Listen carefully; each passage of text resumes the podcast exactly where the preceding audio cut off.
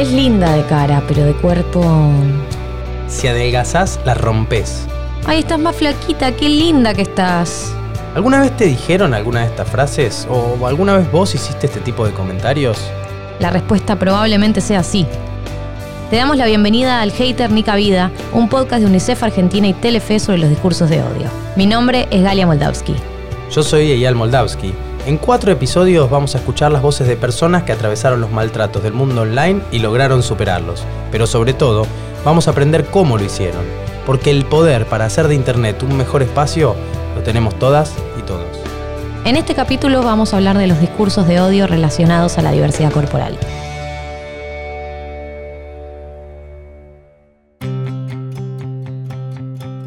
Yo como actriz, por ejemplo, hago una prueba de vestuario y me dicen, no, esto te queda horrible, sácatelo.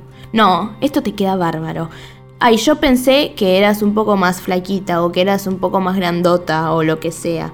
No, al final sos bastante normal, viste, he recibido ese tipo de comentarios muchas veces. Quien habla es Rocío Gómez Blosco, tiene 24 años y es actriz. Hoy en día actúa en la telenovela El primero de nosotros por Telefe y tiene más de 15.000 seguidores en redes.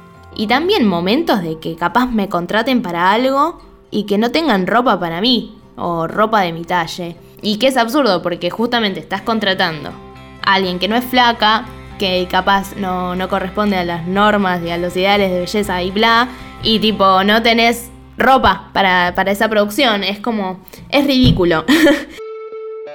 Esto que cuenta Rocío es un tipo de discriminación. Muchas veces la discriminación es legitimada y promovida por los discursos de odio que pueden terminar en prácticas agresivas o violentas. Puede haber discursos de odio por color de piel, por religión, por identidad de género y orientación sexual, discursos de odio políticos, étnicos o por características corporales o discapacidad. Lo que contaba Rocío sucede en la vida cotidiana fuera de las pantallas, pero este tipo de conducta se retroalimenta con lo que sucede en las redes sociales. Sobre todo durante la pandemia yo vi circular todo tipo de memes gordofóbicos, imágenes que pretenden ser graciosas pero terminan siendo un discurso de odio para ridiculizar los cuerpos no hegemónicos.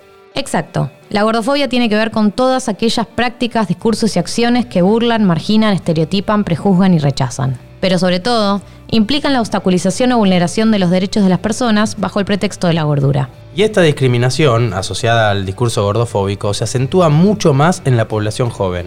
Por ejemplo, los comentarios a Rocío le llegaron de muy chica. Me pasó de, recibir comentarios de hate em, desde muy chica en realidad. O sea, yo me hice fotolog, por ejemplo, y era en la etapa de mi primaria, em, cuarto, quinto grado, siendo muy chica. Y ya desde ese momento, compañeros quizás bajo, viste, identidades fake, eh, tirando hate en los comentarios de las fotos de Fotolog. Todos iban dirigidos siempre al mismo lugar. Los comentarios siempre fueron eh, apuntados hacia el cuerpo. Em, por no ser flaca, por ser más gordita quizás o lo que sea, siempre estuvieron apuntados al cuerpo em, y, a, y, a, hatear sobre cómo me veía y a opinar sobre, sobre eso. Eso le pasaba antes, pero ¿y ahora? Hace poco salió una nota por, por la novela y, y, pusieron de título como una frase que yo, que yo dije en la nota de em, eh, los cuerpos gordos también pueden ser sexys, amados y deseados. Y hasta ese momento eh, me habían hateado muy poco por, la novela y después empecé a leer los comentarios de esa revista, de esa, de esa nota en las redes y eso. Y eran tremendos los comentarios, viste, sobre de opinión, no solo por lo que había dicho, sino como que por algo que uno dice, viste, se la empiezan a agarrar con vos, con tu cuerpo. Y nada, es tremendo. Esto que cuenta Rocío se ve reflejado en cifras. Según un estudio de UNICEF, el 13% de los y las adolescentes manifestaron haber estado expuestos a situaciones de discriminación, maltrato, ciberbullying y violencia durante la pandemia. Sí, y según el Laboratorio de Estudios sobre Democracia y Autoritarismos, quienes más discurso de odio recibimos somos las mujeres. Por suerte, hoy en día hay muchas activistas por la diversidad corporal en las redes que ponen en jaque y en debate la gordofobia. Una de ellas es Candela Iache, que además es psicóloga ella empezó su activismo justamente cuando comenzó a meterse en las redes. En un proceso interno de, búsqueda y de, mucho estudio acerca de la, prevención de trastornos de la conducta alimentaria, me hacía mucho ruido todo el contenido que veía en redes. Veía que reproducía estereotipos tanto de género como corporales que eh, estaban demostrados que condicionaban a las personas y que afectaba su salud física, mental y emocional. Entonces, desde mi lugar dije, bueno, ¿qué puedo hacer?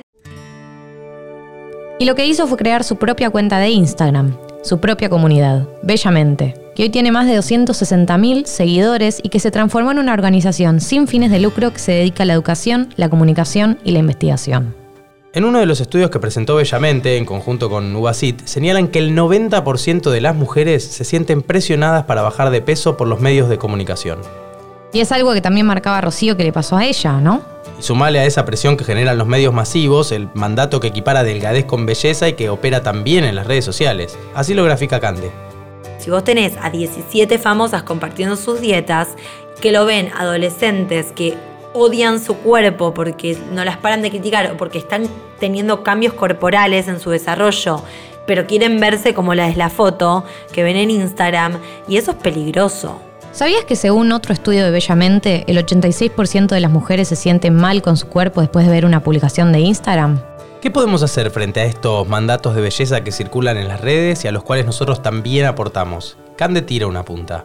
Mostrarnos en redes sin tanto filtro, sin tantas ah, eh, ediciones con aplicaciones, porque eso también, o sea, cada vez que editamos una foto, cada vez que ponemos un filtro, estamos intentando acercarnos al ideal de belleza. Y después, hay personas que se muestran de forma natural, son marcadas y criticadas porque salen de la norma. Entonces, creo que también el contenido que mostramos en redes es fundamental, construye subjetividades eh, a las personas que nos siguen. Bien, nos sacamos las caretas, digo, los filtros, y también parece que podemos empezar por no hacer cualquier comentario. Creo que es importante empezar primero con cosas básicas como, no sé, dejar de comentar sobre otros cuerpos, valorar a las personas por lo que te generan, por lo que hacen en sus vidas y no solamente por sus cuerpos. O sea, sí, los cuerpos existen, son parte de la persona, pero no son la persona, ¿no? Sí, esto que dice Cande es fundamental para evitar los comentarios de odio, porque responder a un mensaje de odio rápida y positivamente implica esfuerzo, a diferencia de expresar el odio, que es impulsivo, espontáneo y sin esfuerzo. Esa asimetría ayuda a que el discurso de odio se propague. Hola a todos, espero que anden muy bien. Mi nombre es Valentina. El anonimato da poder, pone en juego esa capacidad de, que quien ejerce el, el, hate, digamos, saber que no va a haber una condena social, a diferencia del bullying, que creo que hoy en día se pone más en cuestión, entonces es más difícil capaz hacerlo cara a cara, persona a persona. Entonces el hate ese, a través de ese anonimato eh, permite hacerlo continuamente todo el tiempo creo que quien ejerce el, hate y, desde dónde viene, además de tener raíz en el bullying y que bueno, nuestra sociedad nos, se nos inculca desde muy chicos eh, patrones y modelos de vida perfecta, de gente perfecta, de cuerpo perfectos y qué es lo que hay que odiar, eh, la gordofobia, bueno, un, un montón de, de cosas que no podemos problematizarlos. No todos tenemos estrategias para hacerle frente a este tipo de discursos. YouReport es una plataforma de participación que impulsa UNICEF para que las y los jóvenes puedan alzar su voz sobre los temas que les interesan y le preocupan. Y según una encuesta que hicieron, solo el 26% de los y las adolescentes conoce alguna herramienta para lidiar con casos de haters. Escuchar ideas, propuestas y experiencias de otras personas nos ayuda también a ampliar las posibilidades de respuesta en estas situaciones. ¿Qué hace Rocío cuando recibe hateo en su cuenta? Los días que, no me siento tan bien conmigo misma, no leo comentarios, trato de no leerlos. Eh, y los días que capaz sí me despierto y me siento más segura y estoy más contenta quizás conmigo, si los leo digo, ah, bueno, nada, ¿qué dice? Como trato de que me pasen por otro lado. Eh, y cuando me doy cuenta que ya sí me, me está generando un mambo, corto de raíz, no leo, voy a mis amigues, lo hablo con ellos. Em, y bueno, hacemos de la situación capaz más un chiste y hacerlo pasar por ese lugar. ¿Lo subo o no lo subo? Esa es la cuestión. Cualquier contenido que publicamos en las redes puede recibir hate, desde comentarios agresivos, burlas, discriminación o hasta incluso la falta de respuesta o indiferencia. Entonces, antes de publicar cualquier cosa, testeamos con el círculo cercano para romper esa barrera del que dirán. Es fundamental construir esa base de confianza ante la vergüenza que el mundo exterior nos ejerce. Las personas con privilegios pueden usar su posición para desalentar los discursos de odio. Es importante no mostrarse indiferente frente a este tipo de actitudes. Sumate vos también, decile no al hateo. Para conocer herramientas para desestimar los discursos de odio, entra a la sección Al Hater Nica Vida en www.unicef.org Argentina.